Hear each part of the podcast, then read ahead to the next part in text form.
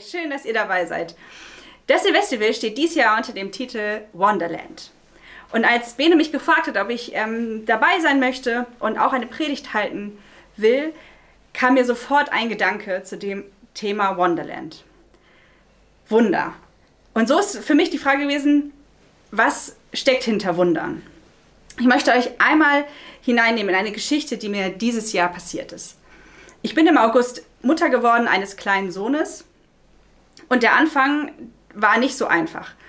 Im März hatte ich eine Untersuchung und meine Frauenärztin guckte sich das Ultraschallbild an und verzog so ein wenig das Gesicht. Ich fragte sie dann, was los sei, und sie sagte, dass, bei dem, dass es eine Auffälligkeit gibt.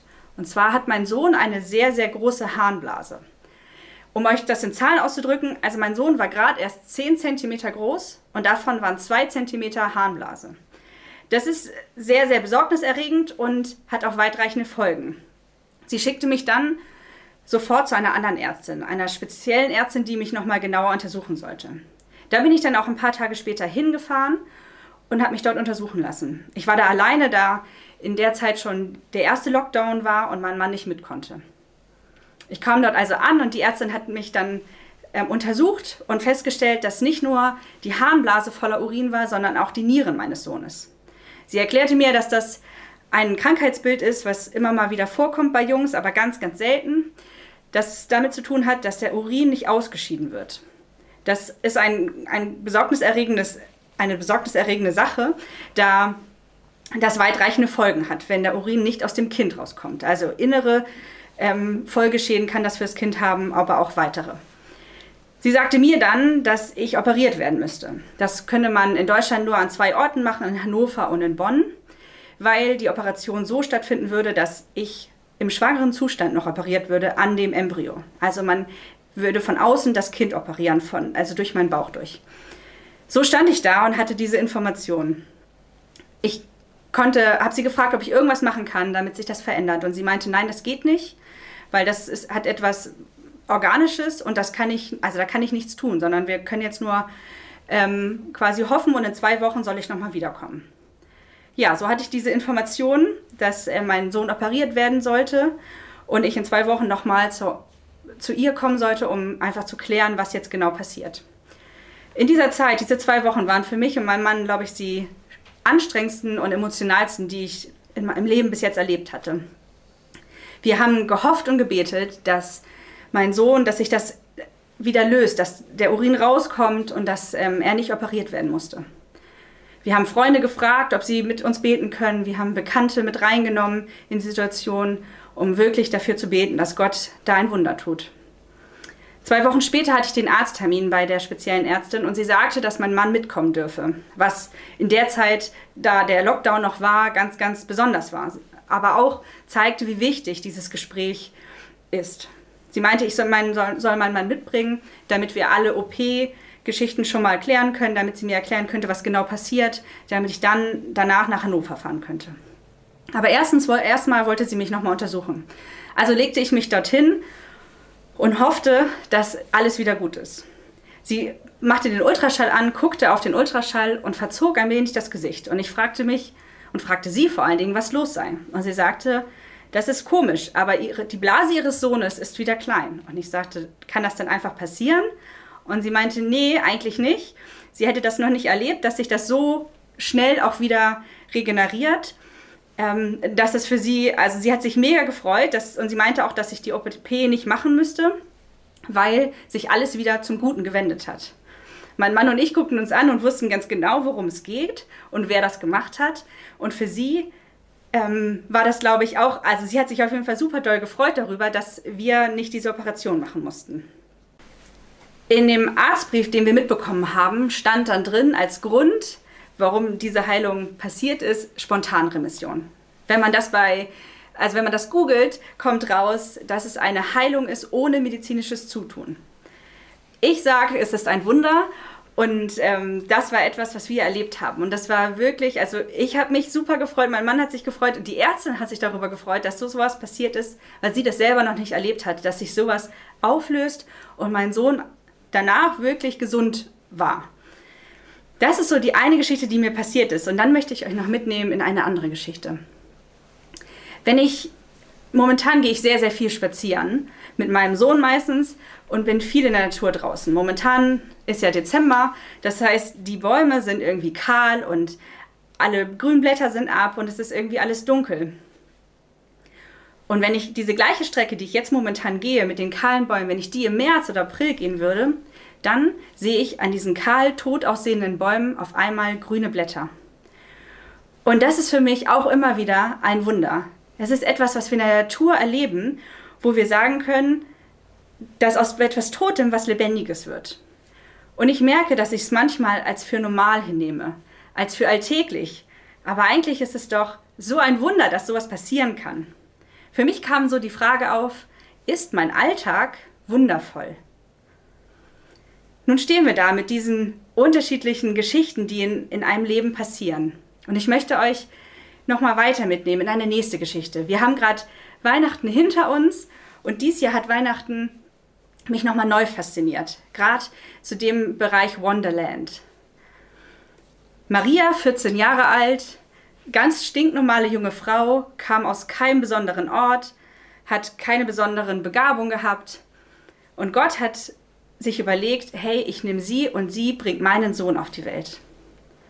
Für mich kam die Frage auf, warum hat Gott Jesus so auf die Welt gebracht?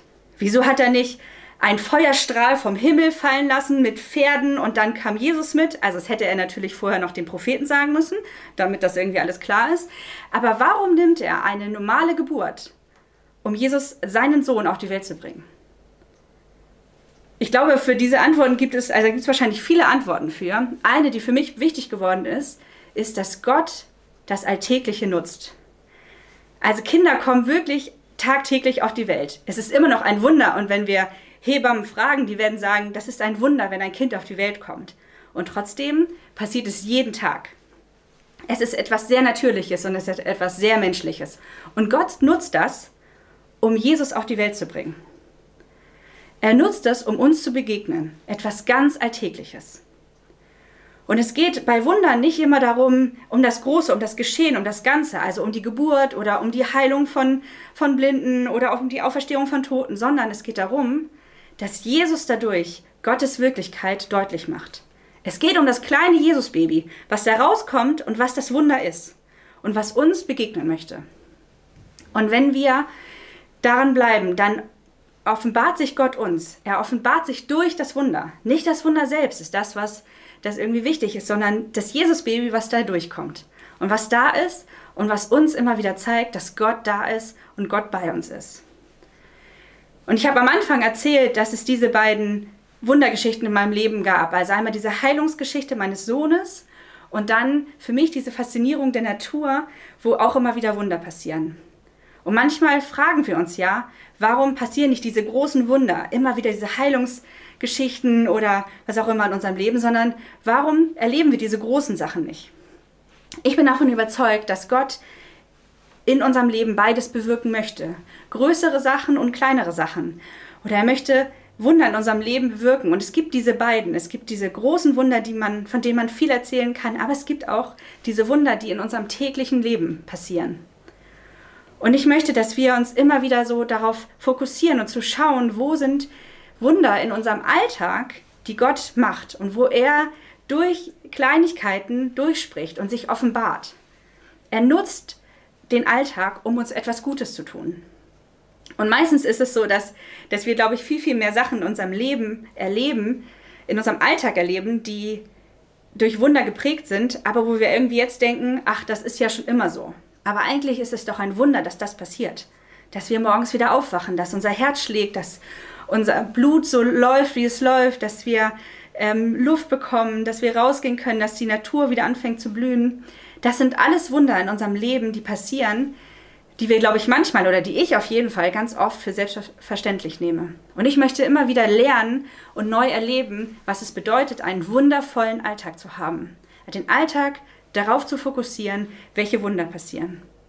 Ich musste in dem Zuge auch ein bisschen an das Lied von Samuel Harfs denken, denn er tut heute noch Wunder, Stunde um Stunde, Tag für Tag.